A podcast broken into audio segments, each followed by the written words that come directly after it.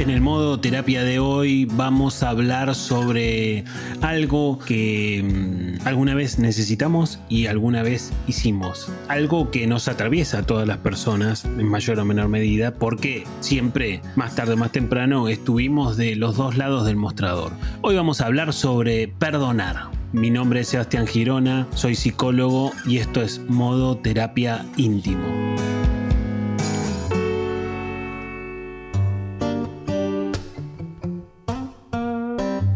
Te decía en la presentación del capítulo que, bueno, que es cierto, que no, que todos tuvimos alguna vez quien no pidió perdón y quien no, y a quien no le pidieron perdón. Entonces, de alguna forma, esto nos atraviesa y el perdonar en la vida es un tema sumamente importante, sumamente trascendental para todos en mayor o menor medida.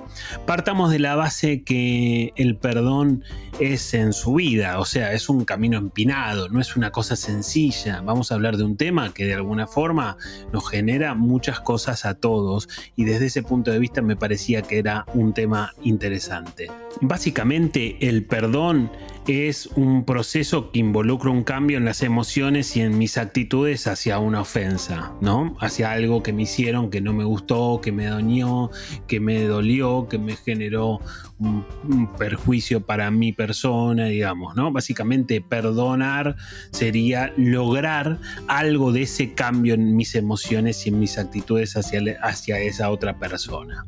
Pues es que en mi opinión hay una diferencia entre perdonar, entre palabras, digamos, ¿no?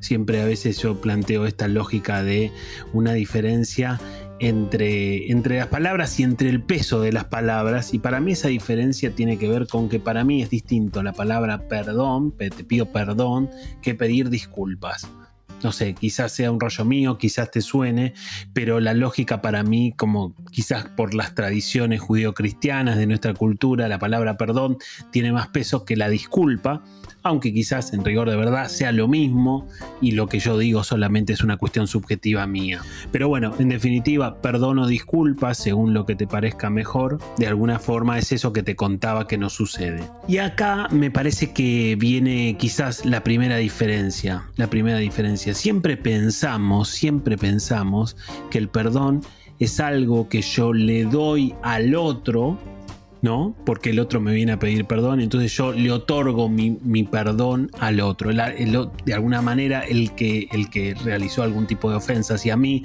viene a pedirme perdón, y entonces en ese pedirme perdón se supone que yo tengo algo que le puedo dar al otro, que es eso, ¿no? El hecho de, ok, te perdono, estás perdonado, no sé, la frase que tenga ganas de usar en ese momento. Y es cierto que algo de eso siempre sucede, ¿no? Es cierto también que hay de alguna manera como dos niveles, ¿no? O sea, la lógica de poder perdonar al otro, donde yo al otro le doy ese perdón porque viene a pedírmelo, pero también me parece que es interesante poder pensar al perdón desde otro punto de vista. Cuando algo me lastima, de alguna manera se genera un hilo negativo con esa otra persona.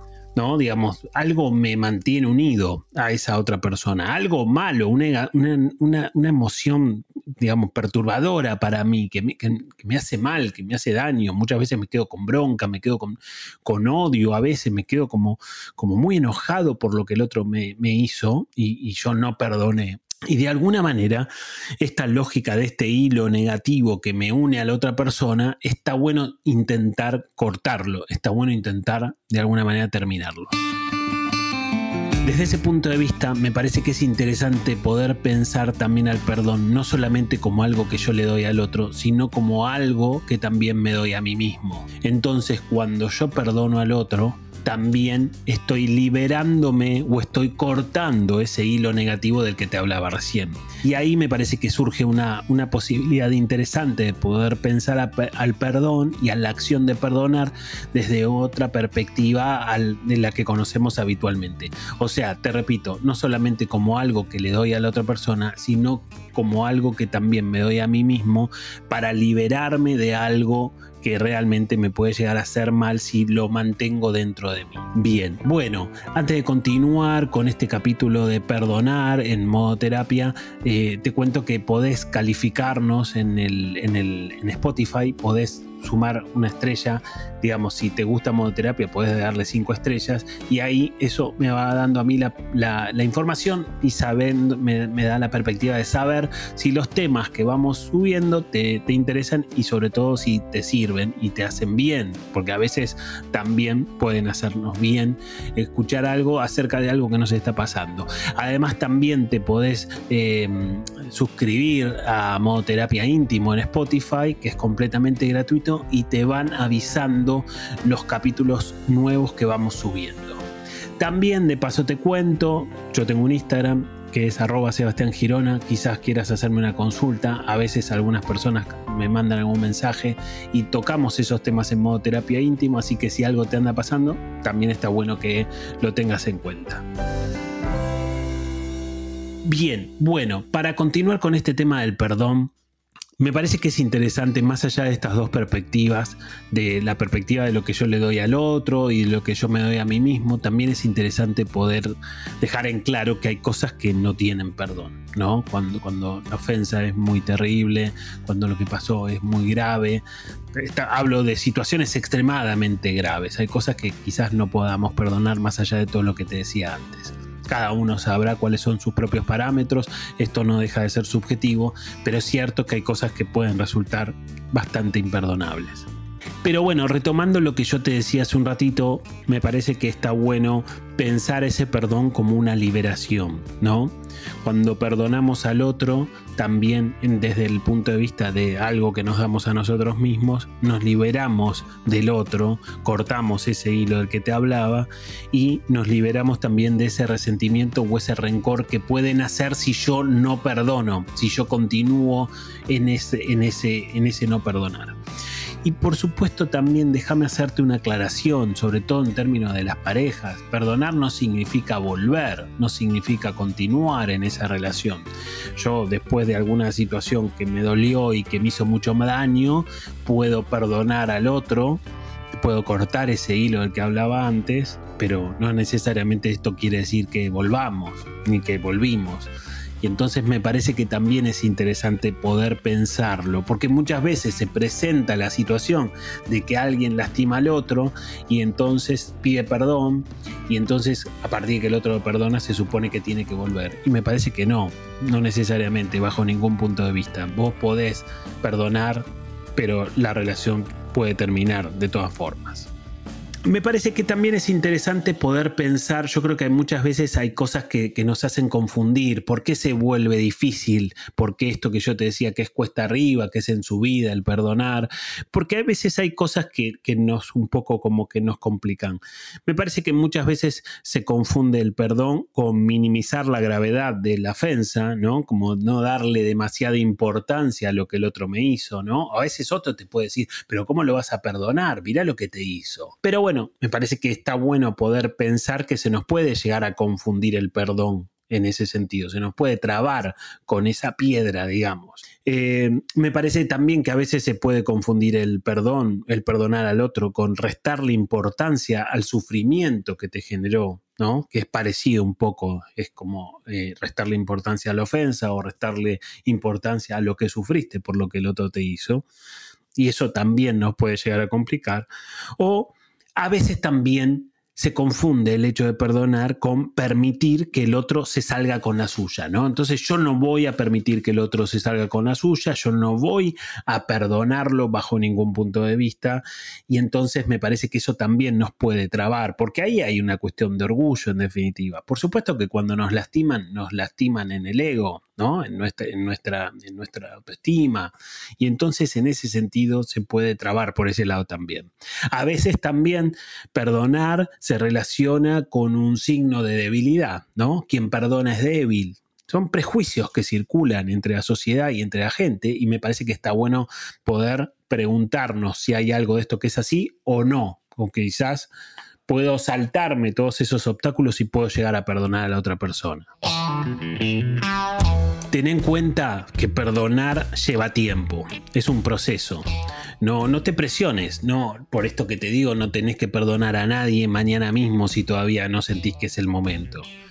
Deja que te lleve el tiempo que te tenga que llevar y a partir de ahí verás si perdonás o no, según lo que te haya dolido. ¿No?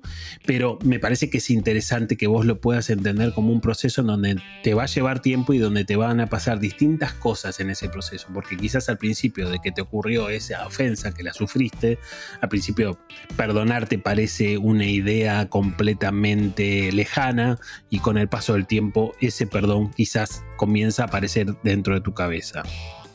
Al principio yo te decía también que mm, todos estuvimos de los dos lados del mostrador, todos pedimos perdón alguna vez, ojalá que así haya sido, porque está bueno pedir perdón, es un acto de valentía, siempre digo lo mismo, ¿no? A veces pedir perdón se confunde con cobardía y que para mí es todo lo contrario, y todos alguna vez tuvimos que perdonar a alguien o, a todos alguna vez nos pidieron perdón, y entonces también me parece que es una muy buena oportunidad para practicar tu empatía, porque si vos recordás, las macanas que te pudiste haber mandado y cuando pidiste perdón por distintas circunstancias, bueno, acá también me parece que se pone en juego algo de esa empatía a la hora de poder perdonar al otro, ¿no? De poder perdonar sabiendo que a vos también alguna vez otros te perdonaron por otras cosas que hiciste y estuvo bueno y seguramente te dio satisfacción que te perdonen y entonces me parece que está bueno recordar esas situaciones en los momentos en donde a nosotros nos piden perdón, ¿no? Y entonces eso te va a dar una perspectiva diferente. No te va a dejar solamente en lo que te está pasando en esa situación puntual, sino que te va a agregar como un panorama que es un poco más amplio y te va a poder permitir mirarlo desde otro punto de vista. Y me parece que eso puede sumar en una situación como esta. Desde ya mi, mi, sensación y mi idea es que perdonar hace bien, perdonar es bueno. Obviamente habrá que ver la situación y la circunstancia, pero perdonar, digamos, si genera efectivamente un cambio positivo en el esquema afectivo de esa situación, me parece que bienvenido sea. Yo creo que te hace bien en términos de que puede mejorar tu salud mental y tu salud física porque te liberas de ese resentimiento del que te hablaba.